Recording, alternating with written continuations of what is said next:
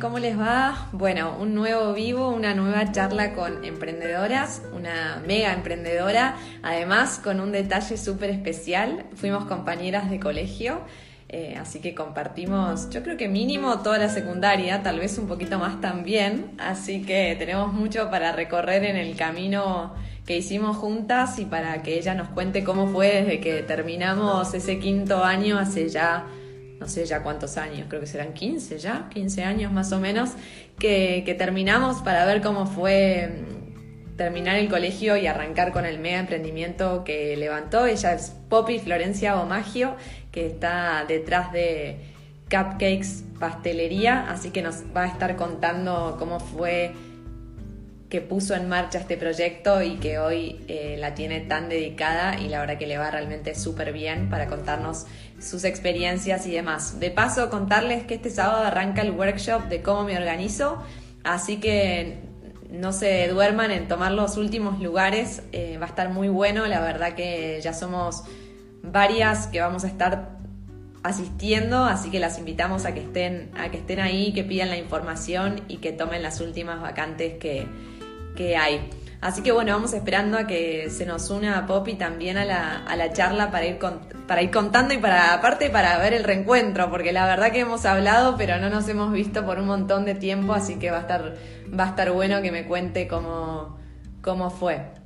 Así que bueno, de paso también eh, ya estamos medio en la cuenta regresiva del 19 de noviembre. No sé si saben que el 19 de noviembre es el Día de la Mujer Emprendedora, así que la verdad que tenemos un montón de iniciativas que se vienen, que realmente van a estar muy buenas, desde regalos y sorpresas para ustedes, para poder agasajarlas en su día, hasta también más cursos y capacitaciones para, para poder seguir formándonos. Ahí está Poppy A ver si se va, si nos conectamos bien. ¡Hola! ¡Eh! ¿Qué haces, ¿Cómo estás? ¡Tanto tiempo! Mal, no sé, creo que no nos vemos desde algún festejo de años del colegio. Yo, yo creo que, o sea, yo iba a decir quinto año, no sé. ¿Vos decís algún festejo? Yo no, sé. yo creo que fui a uno. Yo creo que no, así que tengo que decir que no, no fui parte de eso. Y yo recién estaba repasando, ¿ya estamos en los 15 años? Y sí, 2005 terminamos. 2005, o sea que este año eran 15 años. No, la pandemia hizo que nos perdiéramos las empanadas de los 15 años, me parece. Eso le escuché decir acá a mi pampuro la vez pasada y, me quedó rebotando. Dije, son 15 años ya. Le contamos a todas las que se van uniendo que fuimos compañeras de colegio. Claro. Y yo digo, mínimo la secundaria, pero no me acuerdo ya cuánto hace porque que, compartimos juntas. ¿No sí, secundaria. Yo arranqué en séptimo y hice todo séptimo. primero hasta aquí. O sea, estaba bien entonces el dato de la secundaria. Che, bueno, gracias por estar acá, por reencontrarnos. Siempre está bueno, estas son las cosas buenas de las redes sociales, la verdad que hay que decirlo que nos, que nos unen y que nos ponen de vuelta enfrente con, bueno, otros proyectos y con, digamos, con 15 años transcurridos, pero la verdad que está bueno, está bueno repasarlos. Y entonces lo primero que te pregunto es eso, terminamos quinto año, ¿Y qué pasó en la vida de Poppy Gomagio? Que yo, Agustina, no lo sé. ¿Qué pasó para llegar a hoy? Para que hoy estés atrás de un mega proyecto con, un montón de, de movimiento, un proyecto tan diversificado también, porque te veo dando clases, vendiendo herramientas, haciendo tortas, realmente eh, un boom. Así que contame eso. ¿Qué pasó? Terminamos quinto año. ¿Qué pasó? Éramos tan jóvenes. Éramos tan jóvenes, pero está bueno ver esos inicios, porque cuando uno te pregunta, ¿viste cómo se arranca? Bueno, eh, quiero ir bien atrás, quiero ir, ya está, ya se separaron nuestros caminos, y ahí que vino. Sí, bueno, yo sí, terminamos 2005, yo enseguida, en 2006, entré a la UB en arquitectura, estaba segura que quería ser arquitecta, 100% segura, eh, y arranqué, pero viste que cuando Nada, yo salí del colegio con 17. Un bebé. O sea, ¿qué puedes saber a los 17 años? No mucho. Eh, pero bueno, arranqué arquitectura porque pensaba que era lo que me gustaba. Nunca, no tenía ni idea. O sea, que claramente ninguno de mi familia encima es arquitecto. No sé por qué se me había metido eso en la cabeza. Pero dije, bueno, listo, nada. Arranco a ver qué onda. Me gustó sinceramente, bueno, la carrera que nos dio el colegio de poder estudiar en grandes cantidades me ayudó un montón, lo que era, bueno, preparar los exámenes internacionales, que eran unos choclos así, eh, eso me reayudó, Pero bueno, viste que la dinámica facultativa es diferente y uno de golpe se encuentra con más libertades, más tiempo libre. Nosotros hacíamos el colegio de 8 a 4, digamos, después ya mucho no tenía ganas de hacer. Tenía mediodía libre, era como una libertad, una edad y, me recostó concentrarme en la facultad, no te voy a mentir. Mira, como un, como un tiro al aire, ¿viste? Sí, sí, sí, sí. Em, y nada, hice como tres años de arquitectura y en un momento. Ah, pero un montón, tres años. En un momento dije, no, esto no es lo mío.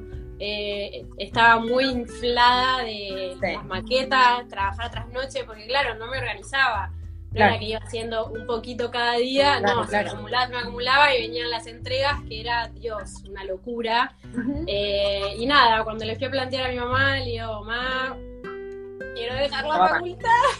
Viste que no sabe cómo decirle encima. Aparte después de tres años, que sí que no sé cuántos años son arquitectura, pero no te dio la Sí, eran como cinco. Ponele que yo había hecho tres, había ah. avanzado dos y medio. Ya me estaba como atrasando en alguna cosa, viste, cuando la no venía del todo bien. Era como que algo no estaba funcionando porque no fluía como debería fluir, o como yo imaginaba que iba a fluir. Y bueno, mi mamá me miró y me dijo, está bien, si es lo que querés hacer, dejá, pero arrancás a trabajar. O sea. Claro, ok. Nada de descanso, digamos. No, no, no, me dijo, descanso. No. Y arranqué a trabajar con ella en un colegio, nada que ver en la parte administrativa. Y en el interín, bueno, empezó la búsqueda personal de decir qué quiero hacer. Eh, medio que fui bollando. Después, a mí siempre me gustó mucho la moda, entonces me metí a hacer un curso de producción de moda eh, en Espacio Buenos Aires, que se me re gustó, lo terminé, estuvo buenísimo, pero no sé, era como que todavía no me hallaba, ya estaba laburando en el colegio, así que por ese lado estaba cómoda, por así decirlo, tenía mi sueldo, eh, me había ido a vivir sola, me iba mal que mal bien. No era lo que más me llenaba en la vida trabajar en el colegio. ¿En el colegio en, la parte administrativa o en la parte académica dando clases? ¿En dónde no, administrativo, o sea, cero creatividad, cero. era números, números, números, Excel, planillas. Claro. un embole. difícil, difícil. Mal. Y después, bueno, seguí haciendo cursos, hice cursos de fotografía, eh, arranqué en un momento también el profesorado de inglés, como me gustaba mucho el inglés y hablábamos bien por la salida que nos dio el cole, dije, bueno, capaz que profesorado de inglés para después hacer un doctorado está bueno. Reboté, no era lo mío, claramente. Eh, y por último, me metí a estudiar cocina, porque bueno, en el interín, como te contaba, me fui a vivir sola y me encontré cocinando a full todos los días, porque en mi casa me cocinaba era a comer y estaba la comida. Cuando me encontré viviendo sola fue, bueno, hay que cocinar. Está bien, la abuela me mandaba cosas, delivery, pero no te da para vivir a delivery.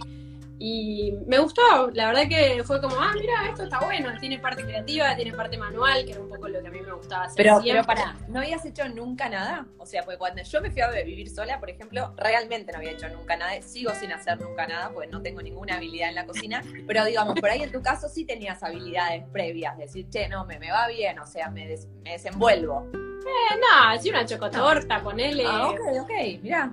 Nada o sea que wow. un también para vos entonces. Totalmente, sí, no tenía ni idea que era algo que estaba en mí, que me gustaba, obvio que siempre la veía a mi abuela cocinar, eh, pero no, no es que me iba y le metía las manos a la típica nena que te decía, ah, dale, quiero cocinar.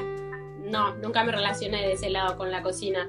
Mira, eh, está bueno porque viste que de repente tenés emprendedoras con las que hablas, que de hecho el martes estuvimos hablando con, con Cami Camila, que ella es dibujante, y decía, yo de chica le dije a mis viejos, mi sueño es este que en realidad qué, gracioso que en tu caso es descubrir ese sueño y descubrir ese talento ya de grande, grande entre comillas, ¿no? Pero sí, claro. Más, de adulto. Es como que yo me di cuenta también que bollaba, como que no encontraba bien qué es lo que me gustaba hacer, porque me, me gustaba de todo, siempre me gustó las cosas creativas y las cosas que hay que poner las manos y pensar y cosas nuevas, pero nunca lo podía encauzar en algo que diga, bueno, es esto. Y como me encontré que me gustaba la cocina, eh, justo en ese interín también empecé a salir con mi novio eh, y su hermano era chef. Entonces, hablando con él y, viendo cómo cocinaban, y él me contaba que había estudiado en el Gato Dumas, dije, bueno, capaz que tengo que estudiar esto, qué sé yo. Mi mamá ya, viste, quería que algo estudie, que algo estudie, que tenga un título de lo que sea, que termine algo. Y yo también como que en el interior quería sentir que terminaba algo, viste, que este tipo un ciclo de decir, bueno, arranqué tantas cosas, las dejé por la mitad, necesito terminar una. Como que viste que empezás a terminar cosas y de golpe todo empieza a cuadrar y como que lográs arrancar y terminar. No importa lo que sea, un curso. Entonces, como decir, bueno, terminé esto. Pero igual, remarcar, Copi, siempre fuiste, eh, digamos, estudiosa, más allá de la presión graciosa de tu mamá, digamos, o no tan graciosa. Eh, pero siempre quisiste, eh, te inclinaste por estudiar. No es que, digamos, le, le oías a eso. Digamos, no, me gustaba la idea de formarme. inglés digamos, está bueno marcar eso, ¿no? Porque eh, además de conocer el talento de grandes, siempre estuviste buscando y acercándote mucho a, los libros, que es un buen mensaje, ¿no? Eso claro, es muy importante. como que decir, bueno, quiero hacer esto, pero necesito conocimiento, porque claro. no puede arrancar. El, el, acceso que teníamos antes, aunque no parezca, aunque no parezca hace mucho tiempo, era mucho más limitado, no es lo que es ahora de que conseguís información en todos lados. Eh, recién empezaba el boom de internet y como todo que está, estaba todo creciendo, todo el mundo que es ahora tan digital. Entonces había que ir sí o sí a algún lugar físico y decir, bueno, voy a estudiar acá. Sobre todo lo que es cocina, que está bueno porque te corrigen, te miran, te enseñan a cortar, eh, ves la cantidad de productos que hay en las escuelas de gastronomía que es increíble, o sea, desde hacer una rana, un conejo, cosas que en la vida hubiese hecho en mi casa, porque claro, no iba a comprar rana. Bueno, y entonces ahí tu cuñado dijiste, che, bueno, puede ser, me parece que me voy a poner a estudiar.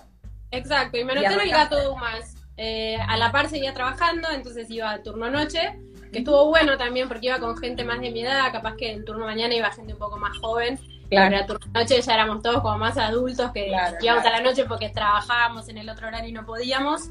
Y la verdad que me encantó. Arranqué y como arranqué, era una cosa que fluía, ¿viste? Cuando decís, bueno, es esto. Estudiaba, me sacaba nueve, me sacaba diez, quería ser la mejor de la clase. Es como que ahí sentí, bueno, dije, ok, esto es estudiar algo que te gusta. Claro. Mirá, mirá vos. Y ahí arranqué y a full a pleno. Me recibí hasta con medalla de plata. Mira, mi papá por poco que lloraba. No, no, re, pero muy bueno. Aparte te digo eso, está muy bueno el mensaje que realmente es importante estudiar y esforzarse y, y también, digamos, nunca dejar de buscar en definitiva, ¿no? Si hay algo que todavía te hace sentir disconforme con lo que estás haciendo, como seguir indagando hasta... Total. bueno, mira, acá una de las chicas pone, esto me ayuda muchísimo porque se siente mal con 20 años y no sabe qué hacer. 20 años no es nada. Bueno, pará, vos sabés que tomando la edad a los 20 años, eh, le decimos a las que se acaban de sumar que somos compañeras de colegio, así que si de repente referenciamos al pasado y al colegio es por eso me contactaron del colegio hace ya más o menos un mes para eh, proponerme que prepare una charla para tercer y cuarto año para hablarles de por qué emprender, ¿no? Y, y de cómo es este sentimiento emprendedor y de las habilidades que, que tenemos los emprendedores o las emprendedoras. Y yo pensaba, digamos, la charla es ahora en, mediados de noviembre, y pensaba, nosotras cuando estuvimos en tercero, cuarto, quinto año, nunca tuvimos esta, como esta opción, lo pienso, ¿no?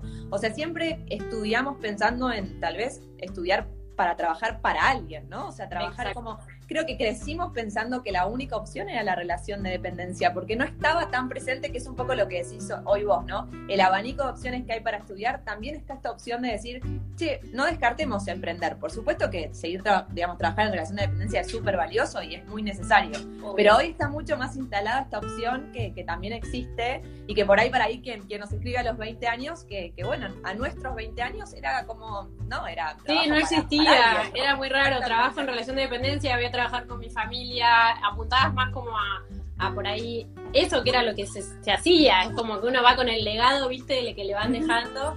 Y claro. contra, nunca nos dieron una charla de lo que es emprender, o sea, la palabra emprender no existía más o menos, como que no, Exacto. Pero la verdad que, qué bueno la de la charla, les va a encantar. la verdad que está bueno y además habla también de un cambio de, de, mentalidades también en, el sentido educativo, ¿no? O sea, de, realmente dar lugar a lo que está pasando hoy a nivel eh, sociedad y demás, y que, está bueno empezar desde chicos a, plantearles las posibilidades de, otra opción, digamos, de otra cara de la moneda, ¿no? Y, demás. Bueno, quiero saber en cuándo llegamos a, Cupcakes, porque te recibiste ah, con medalla de plata que me parece espectacular eh, resaltar y, las lágrimas de tu vieja que la, la imagino en la emoción. ¿Y ahí qué? Digamos, ahí dijiste, listo, arranco algo. Bueno, como proyecto final de la carrera, porque digamos, lo que a la carrera que yo me anoté se llama Chef, o en su momento se llamaba, no sé si ahora sigue estando la misma, Chef eh, orientado a gerenciamiento gastronómico. Entonces, dentro de lo que era, además de cocinar, te enseñaban todo lo que es costos, eh, bueno, marketing, todo lo que necesitas como para vos formarte, para en un futuro, si querés, gerenciar un proyecto gastronómico. Y en, como trabajo final de carrera había que hacer un proyecto de gastronomía integral, o sea, tenías que armarlo como si lo fueses a hacer mañana. Y yo hice una pastelería, éramos un grupo de cuatro, y yo les dije, les propuse, ¿qué les parece si hacemos una pastelería? Me parece que está bueno. Era como más sencillo, entre comillas, porque más o menos usaban los mismos materiales para todo, no era una carta tan extensa. Y bueno, hicimos el proyecto final de carrera, una pastelería. Y la verdad que después de ver un poco de todo, tanto del lado costos, del lado de cómo organizarse y todo, dije, che, esto puede cerrar, o sea, es realizable, no es tan imposible. Obviamente que no me iba a alargar de cero a decir, bueno, me abro un local a la calle porque no me conocía ni Pirulo, ni Mangulo, y dije, bueno, vamos, esto te puede bajar a arrancar desde casa, a ver qué onda, con las herramientas que teníamos en ese momento, Instagram no existía, arrancamos con Facebook, eh, y todo fue como en el último año de carrera que empezamos a hacer el proyecto, lo empezamos a armar también paralelamente, digamos, nosotros en casa. Me acuerdo que también ese año surgió la posibilidad que Puro Diseño estaba abriendo una sección gourmet, que era nueva, era el primer año que abrían la sección gourmet, entonces nos anotamos, dijimos, listo, es acá, tenemos que ir, esta es la prueba de fuego nos anotamos en el sector gourmet, quedamos, porque para ir te hacen hacer una curaduría, mandar los productos, todo. Bueno, bárbaro. Mientras hacía la carrera, estuvimos en la feria. Me acuerdo que tuvimos que pedir permiso, digamos, en el colegio fui a avisarle y dije, che, miren, esta semana, las dos semanas que vienen vamos a venir porque estamos con esto. Obviamente que nos reapoyaron, estuvo genial. Eh, y ahí arrancamos y cuando estuvimos en la feria nos dimos cuenta que a la gente le re gustaban los productos. Venían a comprar y se llevaban más y decían, le llevo a mi suegra y le llevo a mi hermana. Y fue como un poco decir, bueno, a ver, el producto que hacemos está bueno. Eh, todavía no había un boom tan grande en la pastelería como hubo en, los próximos años que pasaron. Eh, y arrancamos, arrancamos así, fue como de un día para el otro, nos encontramos haciendo tortas y del boca en boca eh, las redes ayudan un montón, yo siempre digo, presten atención, es súper importante, hoy en día más aún todavía. Eh, y fue como que, viste, de golpe todo empieza a cuadrar y una cosa te empieza a llevar a la otra. Y salen propuestas de trabajo y viene gente por ahí con empresas y te dicen, che, tengo una empresa, quiero pedir tortas de cumpleaños. Entonces por ahí ya tenés los primeros clientes fijos, que es buenísimo porque con los clientes fijos vos ya sabés, bueno, tengo esto, ¿qué hago con esto? Este ingreso mensual. Y se me ocurren varias cosas para preguntarte. La primera, habla siempre en primera persona en plural, nosotros. Eh, ¿Quién es ese nosotros? ¿Cómo es ese equipo, digamos, hoy? Porque para no, digamos, para mí por lo menos, seguramente tus seguidores ya conocen el equipo, pero es, es Poppy, ¿no? Digamos, ¿quién te acompaña en esto? ¿Cómo, cómo, y cómo están también, algo que tenemos que aprender mucho las emprendedoras es a delegar, ¿no? ¿Cómo te manejas con eso? ¿Cómo distribuyen las tareas en, en el equipo? Claro, bueno, siempre yo arranqué, eh, primero arranqué cocinando yo y obviamente mi novio me ayudaba a full. Mm. Eh, él a su vez trabajaba también paralelamente, entonces los dos trabajábamos paralelamente, entonces era como volver al laburo, bueno, ¿qué hay que hacer? Los pedidos y nos poníamos a hacer. En un momento ya en casa no daba, no daba el, el lugar, en un departamento chiquito, entonces hablé con mi abuela y le digo, abuela, ¿puedo armar una cocina en tu casa? me dijo, sí, no hay ningún problema. Armamos como una cocina en lo que es el garage, que ni siquiera está en suelo, es como planta baja en el garage cada vez que digo eso me acuerdo de Nucha, digo, yo soy Nuchita, viste que Nucha recorriendo el garage en su casa. Bueno, viste que los grandes emprendedores siempre tienen una historia de garage, ¿no? Sí. déjame decirte que, por ejemplo, para poner un ejemplo, la Universidad de Stanford, que es tan conocida porque Galperín fue ahí y estudió ahí, tiene un programa para emprendedores que se llama Startup Garage. O sea, es como la concepción de que todo nace, viste, muy casero, muy ahí en en, el garage, en, el, lugar que, nadie usa, viste, si yo lo agarro. Y bueno, y después se convierten en, grandes monstruos, y es tu caso Exacto. Exacto. Así que arrancamos ahí, eh, en el garage de casa, va, de lo de mi abuela, compramos horno, mesadas, eso me ayudó al principio de la inversión inicial mi mamá, obviamente, eh, y a pulmón, viste, era, bueno, hay que terminar cosas, en una época me acuerdo que habíamos agarrado un cliente fijo bastante grande, era un local al que nosotros le vendíamos galletitas, tortas en frasco, y el pibe no lo podía creer, en un momento me decía, te estoy pidiendo de a 500 galletitas por semana, o sea, la gente se vuelve loca con las galletitas. Entonces ahí ya nos damos abasto y dijimos, bueno, pará, ¿quién más puede venir a cocinar? Y me acuerdo que le contratamos momentáneamente al hermano de mi novio que venía a cocinar también con nosotros. Todos que se me fue ganan, quien ¿viste? inspiró, digamos. Que fue Claro. inspiró a decir, voy por acá. Mirá No, vos. este es otro, otro, porque yo Ah, son tres. otro hermano, mirá vos. Bueno, todos en el rubro, mirá vos. Y Bueno, está la abuela que nos bajaba en la comida, ¿viste? Siempre el equipo inicial termina siendo gente de mucha confianza, ¿no? El que el con el que arrancás, ¿no? Por lo menos, porque digamos, probablemente al principio uno no tiene tanta expansión y tanto crecimiento y empezás a mirar a tu alrededor a decir, bueno, ¿en quién confío como para Y decir, sí, vamos acá? y además por ahí lo haces desde tu casa, entonces decís, bueno, no voy a meter un extraño en casa. Claro. eh, entonces siempre por ahí te moves entre amigos y familia, que igual está buenísimo, porque, qué sé yo, es una relación súper sincera, ¿entendés? A tu amigo o a tu sí. familia le haces no, boludo, así no, ¿entendés? Totalmente. Y lo mismo ellos a vos, decirte, Claro. che, esto no está funcionando. De hecho, lo recordábamos este martes cuando hablamos con Camila, o sea, esa primera línea de opinólogos que tienen esa bu- buena crítica en el sentido de aportar, ¿no? Che, esto o no me gusta o lo probaron en tu caso y decir, che, esto me parece que no, esto que sí. Está, está bueno siempre tener un, un primer círculo de confianza que te diga por acá no, por acá sí, ¿no? Y Sí, vos lo mismo al resto, que puedas conducir con confianza, eso está, eso está Total. buenísimo. Che, ¿y, Y cuándo bueno. llegó todo lo de diversificado? Que recién de hecho te lo preguntaban. ¿Cuándo salió? Llegó esa salida del garage de tu, de tu abuela y después, además, lo diversificada que estás hoy en, en la cantidad de cosas que ofreces, porque eso también, la verdad, que es espectacular, ¿no? Eh, está bueno. Bueno, eso fue un poco porque soy bastante culo inquieto. Yo no, no, digamos, me aburro fácil. Entonces, como que necesito siempre ponerme nuevos desafíos. Eh, el primer desafío, el más grande, fue empezar a dar clases. Porque, claro, la gente veía las nuevas tortas en su momento, que eran las tortas altas, las de buttercream, las torreaditas, las drip. Y como que era algo nuevo acá, era súper novedoso. En Estados Unidos se veía así un montón, pero acá era muy novedoso. Entonces la gente no tenía las herramientas y el conocimiento, de hecho no lo enseñaban en los colegios de pastelería. Y ante la demanda de que me decían quiero aprender, quiero aprender, quiero aprender, bueno, dije listo, vamos a dar clases. Claro. A ver qué onda. Yo tampoco Además, sabía que era, Lo que me docente o qué. Sí, sí, sí. No, muy original de parte tuya es que el curso está hecho tipo para enseñar esa torta. Eso es lo que me parece también como muy... ¿Cómo le encontraste la vuelta para decir no es un curso amplio de pastelería, no? Es esta torta. Eso me parece también súper creativo a la hora de ofrecerle algo al público, ¿no? Y es como que querían eso. Fue más que nada ante la demanda. Decían, quiero aprender a hacer esta torta. Bueno, buenísimo. Primer curso que damos, hacemos el trip cake, obviamente, porque era lo que todo el mundo Claro. quería aprender. Y me acuerdo que dije, bueno, ya fue, publico la fecha, a ver qué onda. Se llenó al toque, era como al, al, al día ya estaba llena. Obviamente son seis cupos, no entraban muchos. Y la idea era hacer algo, era hacer algo primero como personalizado y también ver cómo me sentía yo, porque hasta cuando vas a una clase no sabes si te gusta, tenés miedo de lo que te van a preguntar, porque si me si me preguntan algo que no sé. y bueno, después me di cuenta el día que me preguntan algo que no sé, y digo, mira, la verdad, no sé de ese tema, lo, Lo podemos averiguar, eh, ni idea, googleamos ahora, es como Exacto. que, es- pero eso estuvo buenísimo. Y, la- y parte de poder dar ese avance, nosotros nos mudamos a una casa más grande donde pudimos encontrar espacios para empezar a desarrollar las demás actividades. Eh, si, no, si no nos mudamos, iba a ser bueno, listo.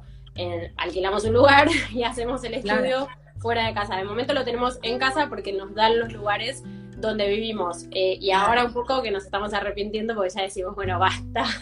Queremos sacar el trabajo de casa. No, eso te iba a preguntar. De hecho, digamos, preguntándote recién en- en- y entrando en cómo a veces hacemos todo, porque te veía empacando también de repente, digamos, entregando productos y, y haciendo recién, te veía un video de, de cómo se empaca bien mal y, y te lo veía en, la pro- en tu propia casa. Así que esto preguntarte, el, el ¿haces todo? O sea, el, el contestás los mensajes, estás atrás de... de- co- contame cómo es eso, porque a veces las emprendedoras cuando comenzamos tenemos esto de estar en, Bueno, obviamente. en sí. todas las tareas y además de estar 24/7, ¿no? Y preguntándotelo a vos, estás encima en tu casa, con lo cual, ¿cómo, cómo lo manejas a eso? Eh, bueno, es difícil, uno va aprendiendo, ¿viste? No te das cuenta y no sabes cómo manejarlo hasta que te encontraste colapsado, eh, peleándote con tu pareja, porque te dice, no parás, no parás, no parás. eh, y entonces como que uno empieza a decir, bueno, a ver, vamos a estructurar. No contesto todos los mensajes yo, de hecho siempre pido que por favor se comuniquen por mail, que tengo una amiga, Floppy, que trabaja con nosotros, ella se encarga de lo que es el servicio al cliente en los mails, eh, por eso siempre dirigimos, decimos mail, mail, mail, porque el inbox de Instagram es imposible. Me encantaría poder, eh, digamos, que, que todo surge, se haga por ahí, pero se pierden mucho los mensajes. No es muy ordenado como para decir, bueno, tomo los pedidos por acá. Es medio Claro. caótico. Entonces siempre derivamos todo al mail, cosa de que quede todo prolijito y escrito. Si hay que ir a buscar información, se busca ahí. Eh, ella se ocupa de todo lo que es servicio al cliente, digamos, contestar específicamente lo que es mails. Lo que es mensajes directos, yo de golpe voy abriendo y voy contestando, pero Claro. no me da, entran como 100 mensajes por día. O sea, No, no, no, es, no es realizable. La- cuando lo hacía, me sentía muy agotada mentalmente, no te voy a mentir. Era como, me quitaba mucha energía, mucha energía que yo podía estar depositándola en, en algún otro lado. Eh, Pero bueno, es regular. Obviamente que mantengo contacto con mi comunidad porque la amo y son lo más eh, y es importante mantenerla, pero no estoy abocada 100% a responder los mensajes porque tenemos otras cosas para hacer y la energía también hay que tratar de como moverla hacia donde tenés que prestar atención. No, y lo que es cocina lo hace mi novio. Trabajamos ahora 100% los dos de esto nada más, entonces él se ocupa de hornear, rellenar, preparar y yo llego y decoro. Mirá vos. Mirá qué, qué buena, qué buena dupla, o sea, qué buen equipo que, que terminaba siendo complementándose. La verdad, de todas maneras, más allá de que no respondas eh, todos los mensajes como te gustaría, se te ve muy activa en, en- en las redes y se te ve mostrando mucho también, mostrándote mucho a vos. Y, y quiero preguntarte sobre eso, porque a veces las emprendedoras, la consulta que tenemos es, ¿cuánto rinde mostrarse una? ¿Cuán necesario es a veces poner la cara de una en vender un producto o un servicio? ¿Sirve para todos? ¿Sirve para algunas? ¿Dónde está la línea donde te transformás en una especie de influencer también y que, digamos, por ahí no necesariamente gusta? Si lo pienso en mí, por ejemplo, me cuesta un Perú esto, por ejemplo. Claro. O sea, es como un tema. Recién veía que consultaban qué estudié yo y yo digo, ¿por qué yo? ¿Qué tengo que ver? ¿Viste? Como, No, bien. es como que Es siento- y, y de paso lo digo, yo soy abogada, nada que ver, así que como, como los vientos van soplando, como recién decía Poppy, y te terminan eh, encontrando en distintos lugares. Sí, y, bueno, y hay que agradecerlos, ¿no? Pero te pregunto también eso, ¿cómo lo vivís vos y cuál es tu sugerencia para el resto, ¿no? Mirá, yo me acuerdo siempre patente, eh, mi emprendimiento hizo un giro muy grande. Uno, cuando empecé a mostrarme en las historias y a hablar con la gente. Y dos, cuando empecé a subir contenido de calidad. ¿Sí? O sea, el contenido de calidad es el contenido que tu público quiere. Eso es encontrarlo, no hay una receta mágica. Es probar y ver con qué interactúan, qué es lo que les gusta, qué es lo que ellos esperan de vos, porque vos muchas veces decís, bueno, yo quiero dar esto. Y muchas veces no es la que la gente quiere.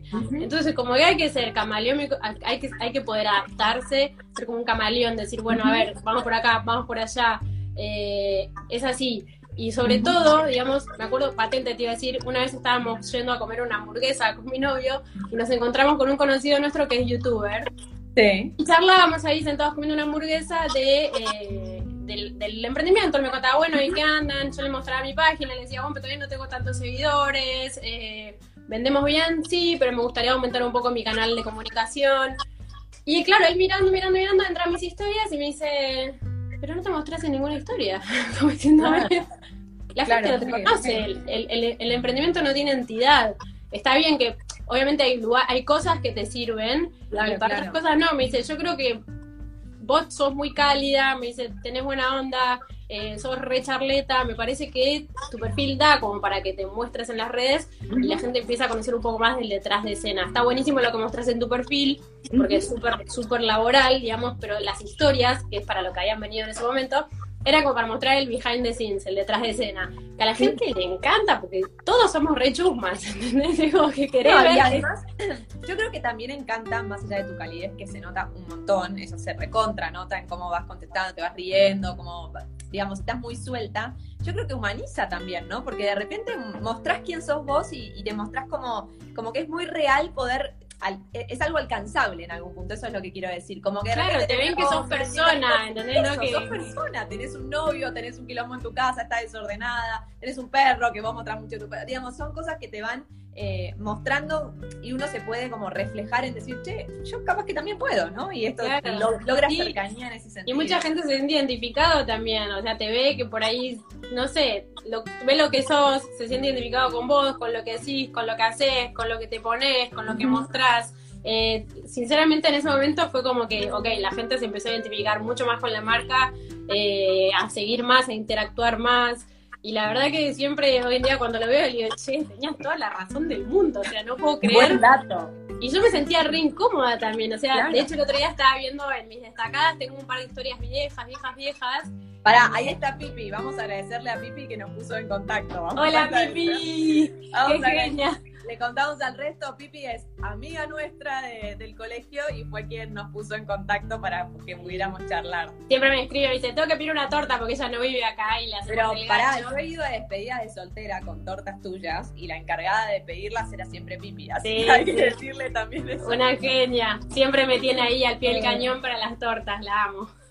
Bueno, no, así que esto, esto de, de mostrarse, yo creo que también es un, es un muy buen dato lo que estás diciendo y de hecho lo marcaban recién en el, en el chat, pero creo que también hay que poder encontrar eh, la vinculación con lo que uno ofrece, ¿no? Es decir, digamos, no mostrarse por mostrarse, que siempre es muy interesante, pero digamos, la idea es poder monetarizarlo, eso, ¿no? Y que, y que pueda verse después en, tu- en tus ventas o, o, o- o demás. Así que la idea también es poder mostrarse vinculándolo con la identidad de la marca que recién decías Sí, vos. Claro, totalmente. Importante. ¿no? Totalmente. Hay que Bueno, ponerle algo, algo novedoso que hice yo este año con la cuarentena fue, bueno, empecé a subir video recetas. Y la verdad que uno, a ver, nosotros tenemos como el colegio online de pastelería, entonces uno a veces se encuentra como en la disyuntiva de decir, y pero si yo tengo un colegio donde enseño, ¿cómo es, cómo se traspasa, digamos, a, a compartir recetas?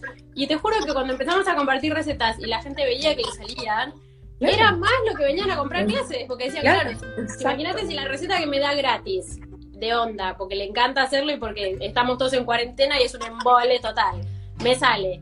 ¿Qué onda la clase? Entonces, es todas cosas que uno tiene que ir probando y subir contenido de calidad, como recetas Exacto. que salen bien y todo, convirtió en más ventas en clases online porque la gente dijo, bueno, le pongo un voto de confianza. Exacto. No, y además está bueno esto, de hecho también lo decíamos el, el martes, la, la- Camila nos decía, yo los viernes subo eh, historietas por amor al arte, o sea, son gratis, yo dibujo para mi público, pero porque estoy convencida, y de hecho es lo que decís vos, que a veces hacer cosas gratis después vuelve y tiene un retorno, ¿no? Y que el público te empieza a conocer y te empieza a agradecer por eso y después dice, che, si esto está bueno, quiero consumir un poco más, ¿no? Así que no perder, digamos, no creer que a veces una apuesta que por ahí no tiene un retorno inmediato es una falta, de, es un desperdicio, sino que va a volver en algún momento.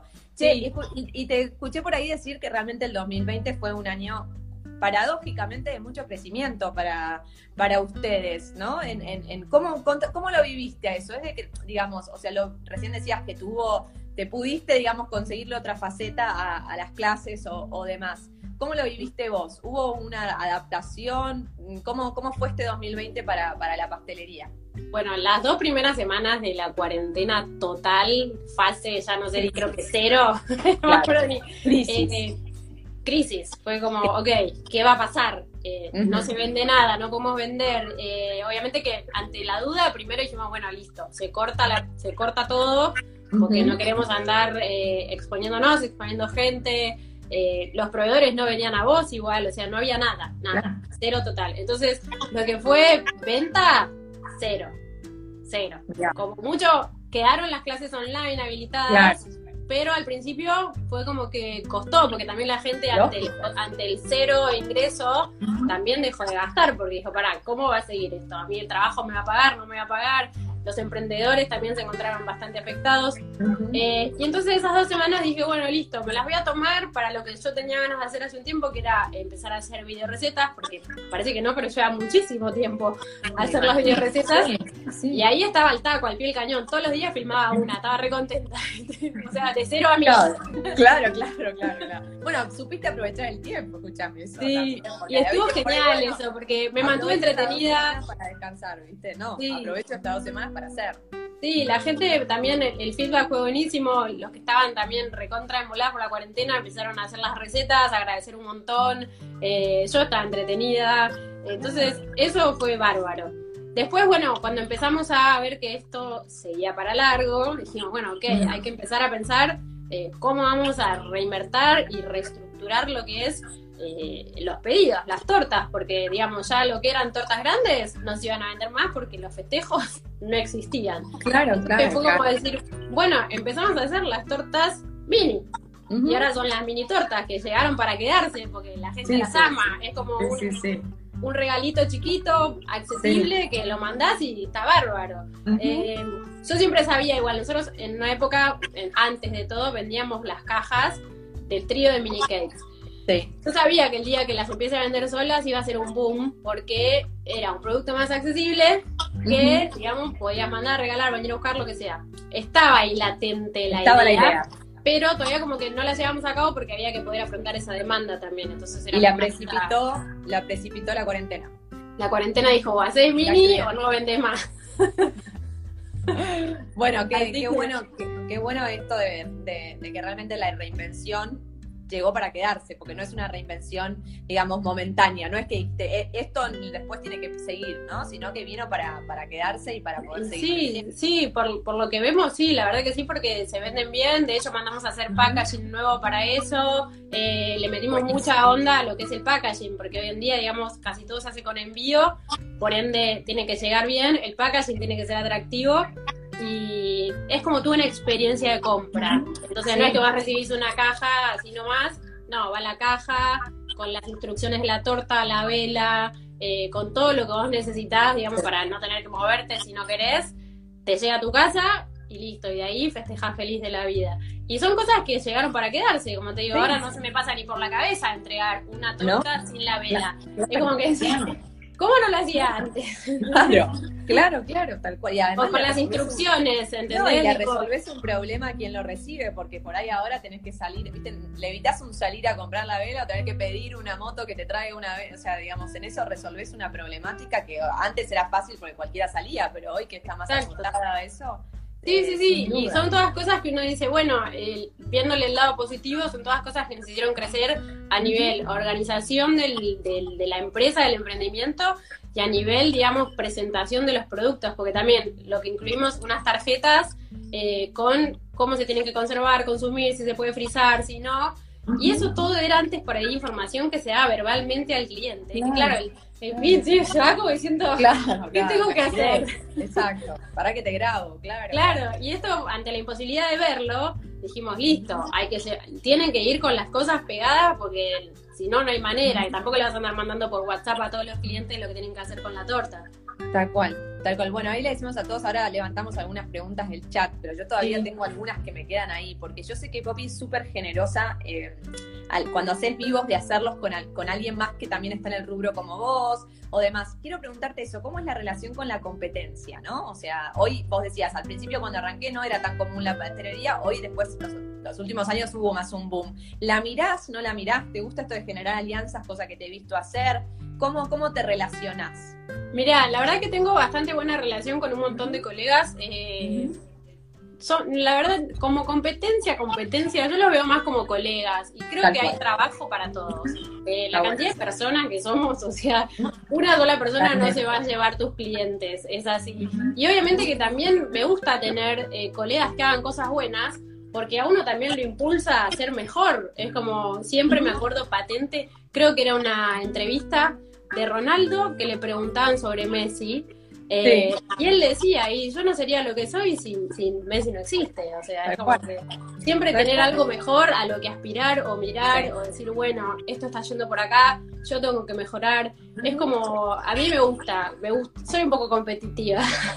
Sí, no, y digamos esto que decís también está bueno trasladarlo a la hora de elegir un socio, ¿no? Siempre nosotras desde MAE decimos eso, cuando uno va a elegir un socio, tiene que elegir un socio que te, que te dé ganas de superar, o sea, que te dé ganas de, de mejorar y que digas, che, este es tan bueno que yo también quiero aprender. Y bueno, lo mismo con la competencia, cuando la mirás, siempre hay que estar atento, por supuesto, porque uno no puede dormirse, pero que sea algo de, bueno, si, si se movieron de este lado, yo tengo que seguir creciendo y...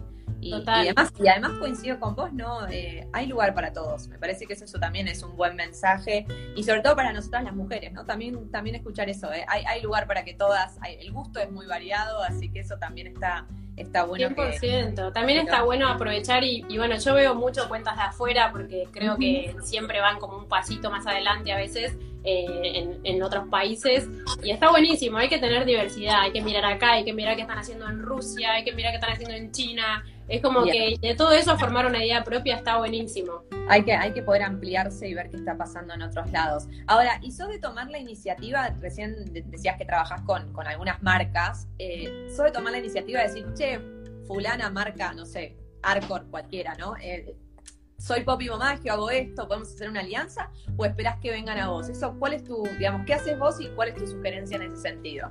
Bueno, en ese sentido estoy medio flojeli porque soy medio vaga para escribirle a las marcas. No sé muy bien cómo redactar el mail. Es como, es- no es tan sencillo. El, o sea, es más fácil de lo que yo pienso y me estoy haciendo demasiada vuelta.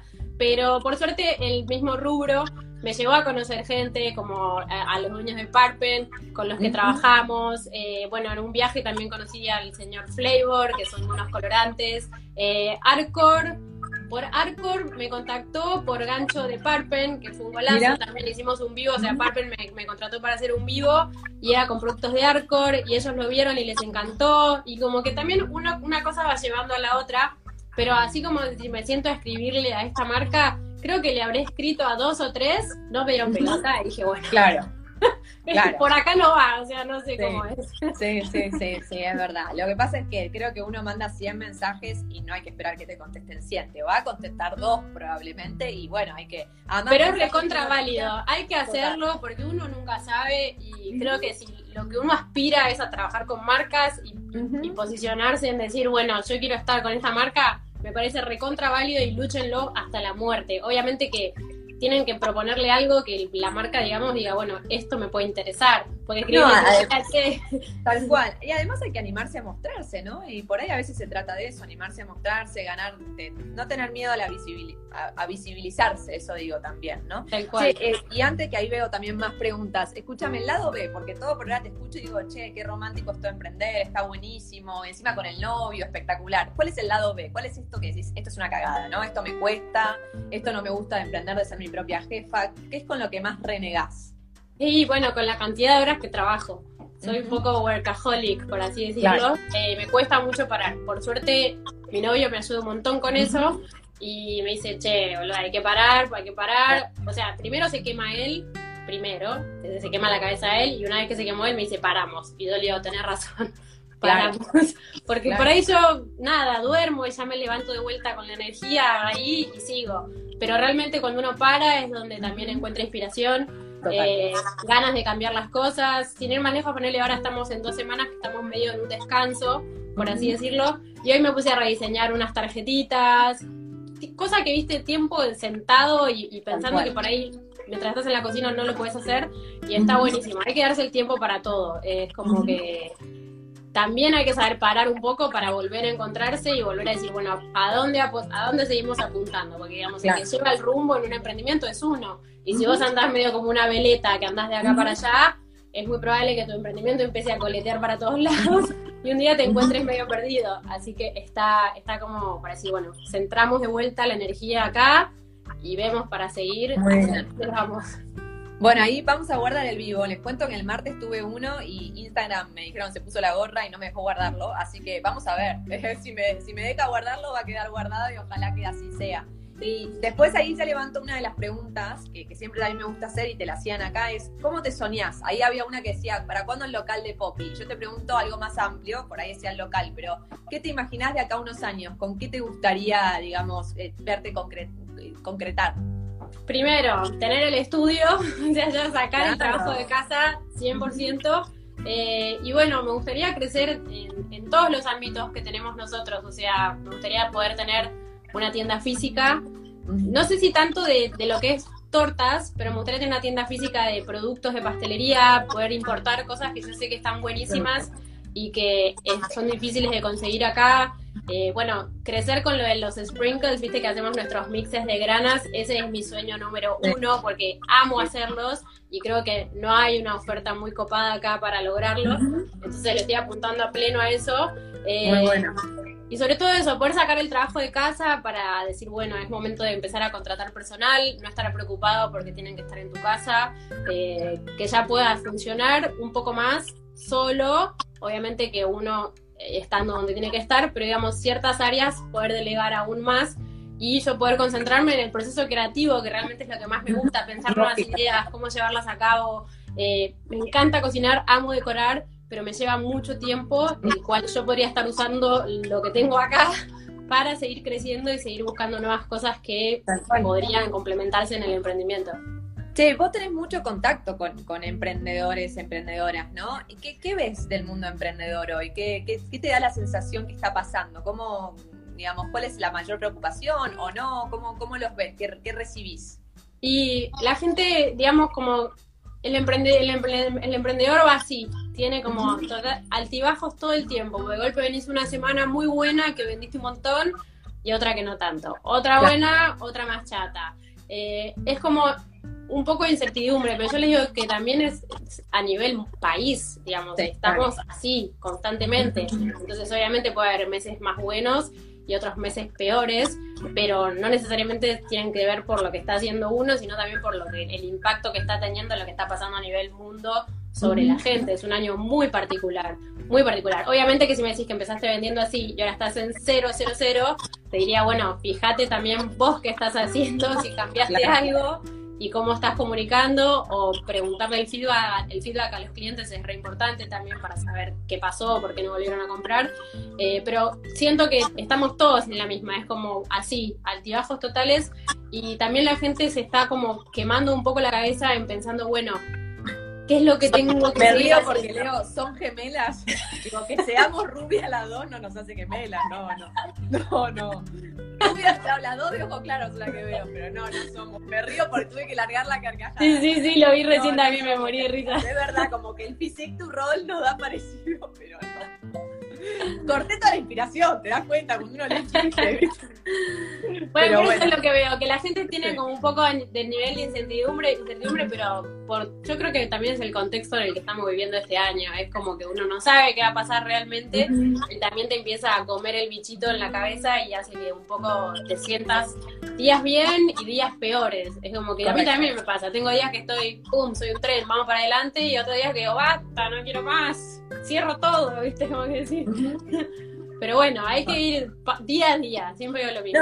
yo siempre digo, lo bueno de escuchar cuando hablo, hablamos con emprendedoras que, digamos tienen ya un camino muy recorrido y de repente escucharlas contar ese lado B, escucharlas contar que también hay cosas que les preocupan, escucharlas contar que hay cosas que te hacen correr un riesgo que no sabes cómo va a salir, también te identifican porque a veces uno cree que, viste, te, te va muy bien y que todo es espectacular, ¿no? Y que todo es, viste, globos y, corazones y todo buenísimo. Y obviamente que uno en las redes muestra eso, pero que estas charlas lo que dan es un acompañamiento también. bueno, hay, momentos jodidos y momentos difíciles como esas dos primeras semanas que dijiste vos de che, ¿qué hacemos? O sea, ¿cómo, cómo salimos ¿no? Ahí a ver si tenemos a ver, hacen, ah, bueno, ahí dice, ¿no? Hace que me, me reconozca como emprendedora, no me había dado cuenta, que por eso siempre ando buscando qué hacer, ¿no? Y sí, esa, esa, ese Sí, y también el hecho de, yo siempre lo pienso, el hecho de tener la competencia, el colega tan a mano, es bueno y a veces puede llegar a ser contraproducente, porque uno a veces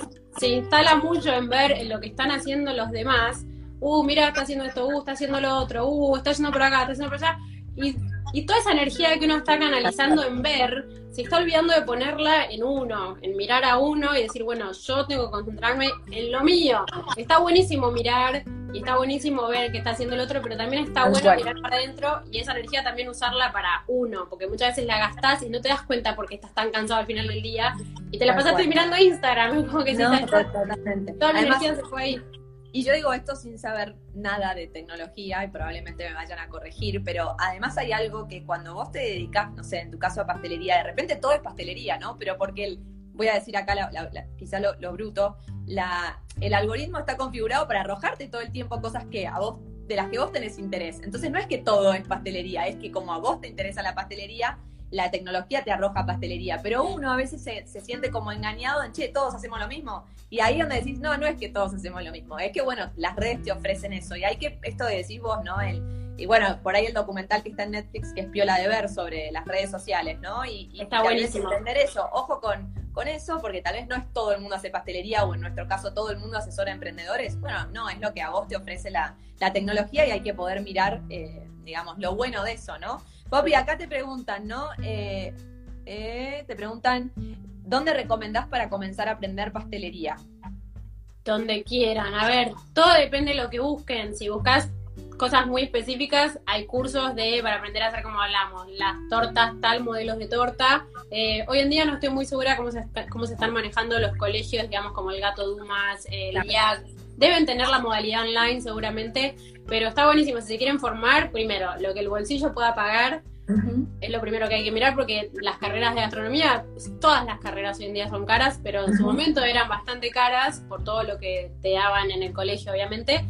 Y segundo, ver qué tenés ganas de hacer vos, porque por ahí decís, me voy a meter en un curso de seis meses, pero una de esas no tenés ganas de estar tanto tiempo como diciendo, bueno, y, por ahí empezás por algo más corto, de una clase, dos clases, eh, pero hay mucha oferta, mucha oferta. Y siempre arrancar por ahí con los básicos, no sé, querés aprender a hacer una torta alta, bueno, te metes a aprender cake, ¿entendés? Que es como la más clásica. Y después ir escalando en técnicas y en conocimiento, pero siempre tratar de arrancar por lo que es un poco más básico y practicar. Lo que tiene la cocina, como cualquier manualidad, no te va a salir bien de un día para el otro, salvo que seas un dotado con las manos y seas un maestro. Eh, la práctica hacia el maestro y no hay con qué darle. Tenés que hacer, hacer y hacer y no bajonearte si algún día te sale mal, porque a todos a veces nos salen mal las cosas. Y es eso, pero practicar a full. ¿Y, te has formado en alguna otra cosa? Eso, no, digamos, además de, bueno, eh, me comentaste todo lo que estudiaste, pero digamos, dentro ahora del emprendimiento, has dicho, che, quiero profundizar algo más de, no sé, marketing, quiero profundizar algo más de números, de repente, algo así. Eh, formándote o leyendo, porque digamos, Sí, bueno, siempre ando leyendo o buscando por ahí de lo que me interesa. Ahora estaba muy enganchada viendo eh, todo el tema de, bueno, cómo son las pautas publicitarias hoy en día en las redes, eh, que nunca lo hice y dije, bueno, capaz que es momento de ver si funciona o no funciona. También hablando con otros colegas emprendedores que me llevo bien, unas chicas que hacen eh, collares, eh, que veo que ya pauta, también le pregunto, le digo, che, ¿qué onda? ¿Cómo estás pautando? ¿Funciona o no funciona? Me pasó un par de videos para ver. soy bastante en ese sentido autodidacta, me gusta explorar y mirar. Y en el caso de que por ahí diga, bueno, no sé, me falta, voy a, una fuente de información más, más grande aún. Parece que esto está buenísimo. Lo de la comunidad de emprendedores también es algo que hay que, poder saber eh, aprovechar, ¿no? Y, que a veces, aunque sean de otro rubro, recién lo dijiste vos, hacen collares, pero bueno, las problemáticas y los desafíos y las oportunidades muchas veces son eh, parecidas, ¿no? Son parecidas y, que está bueno consultar y demás. Bueno, no sé si hay algo más que quieran preguntar, porque ya se nos están acabando los minutos y además abusado, abusado del tiempo de Poppy, pero realmente estuvo súper buena la charla. Si hay algo más que quieren preguntar y si no, Poppy, hay algo que te tengas ganas de decir y, si no te pregunto así a modo de reflexión para, para aquellas que están eh, y aquellos también, porque veo que también hay, hay, hombres. Siguen con lo de somos iguales, bueno, pero ya, ya, lo contestamos. Es una casualidad. No somos gemelas, no somos hermanas, no somos, hermanas, compañeras de colegio. Ex compañera. Ah, preguntaban en el colegio. Fuimos en el colegio al Santa Catalina en, Belgrano. Fuimos, así que fuimos a ese colegio. Che, eh, bueno, nada, reflexión final. ¿Algún consejo o sugerencia? Has dado un montón, la verdad, que en esta charla, pero de manera más sintética, ¿no? Algo. Reflexión. Eh, si tienen ganas de emprender, mi consejo es que arranquen porque es una experiencia súper linda. Te encontrás haciendo de golpe al principio, ¿no? Obviamente, estás en todas las áreas, es súper enriquecedor. A mí me pareció genial porque pude aprender un poco de marketing, un poco de lo que es contacto con proveedores, eh, tienda online, eh, todo, todo, todo. Y la verdad que si, obviamente que te tiene que gustar eh, diversificar y, y, poder tener como un pedacito de cada cosa en el cerebro. pero es súper lindo. Y digamos, uno no perdés nada con empezar a probar. Obviamente que la inversión inicial va a ser chica y con lo que vayas ganando vas a ir invirtiendo. No te digo que te pongas de cero una pastelería porque si te va mal te vas a querer morir. Pero bueno, arrancar con lo que uno puede, con lo que uno tiene y empezar a tantear el terreno está bárbaro. Y sobre todo veo que hay muchos pasteleros comentando que preguntan cómo arrancar. Yo siempre digo lo mismo. Traten de no tener una carta de 50 tortas, porque no va a ser redituable, no vas a tener todos esos productos para hacerlos en tu casa, vas a perder tiempo en ir a comprarlo, lo vas a pagar más caro. Siempre digo, traten de centrarse en uno, dos, tres productos que les salgan bien, que ustedes sepan que son sus caballitos de batalla y arrancan a hacerse conocidos por eso. Entonces, no sé, haces bien la torta brownie, por ahí el día de mañana sos la que mejor torta o el que mejor tortas brownies hace de toda tu, de toda tu ciudad, de capital, de donde sea que sos pero bueno, profundizar primero en una cosa y así de a poco empezar a hacerse conocido y no volverte loco por tener un abanico de cosas que no vas a poder controlar. No, me parece que tiene que ver con asumir riesgos razonables, en definitiva, ¿no? Riesgos, o sea, más chiquitos, más acotados y que en definitiva lo hacen, los hacen más lógicos, sobre todo al comienzo, ¿no? Después uno va, va eh, digamos, tu diversificación de, productos y servicios vino con el camino, ¿no? No, no es un inicio. Con lo cual totalmente Totalmente. Bueno, Poppy, nada más que agradecerte. La verdad que un placer, tu generosidad todo el tiempo. Me encantó charlar, me encantó reencontrarte. Te recontra felicito, realmente es enorme todo lo que has logrado. Es un ejemplo gigante para todos los emprendedores y para las mujeres que emprenden. La verdad que también, eso hay que decirlo. Así que te agradezco mucho. Una enorme Igual. invitación para todas. ¿eh? Muchas gracias, por invitarme a compartir el vivo. Me encantó reencontrarnos, lo mismo digo. Estás igual, los años no nos pasan. Estamos mejores. Estamos mejores. Yo no puedo creer lo mal que estábamos. Veo las fotos y digo, esto no puede ser, no puede ser que me hayan... Quise ver si encontraba alguna foto nuestra de secundario, pero por las dudas no nos quise exponer así, ¿viste? Como que hay que cuidarse por la duda. Yo no me pongo mucho, pero vos... a mí no me importa. me pueden prender fuego que yo feliz de la vida, no pasa nada. Pero nada, en serio, Agus, mil gracias, lo pasé genial, una genia Pipi que nos contactó y, espero que puedas guardar el vivo que todos ojalá, que Ojalá que Instagram nos deje. Bueno, y gracias a todos los que estuvieron del otro lado acompañando y comentando, que siempre es un placer estar todos juntos en estos momentos. Gracias, ¿eh? Chao, hasta luego.